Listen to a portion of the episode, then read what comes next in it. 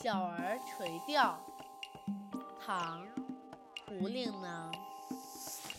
蓬头稚子学垂纶，侧坐莓苔草映身。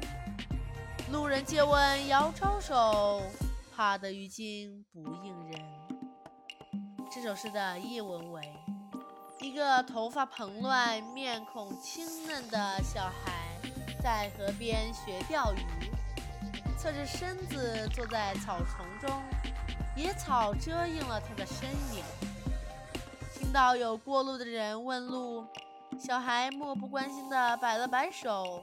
生怕惊动了鱼儿，不敢回答过路的人。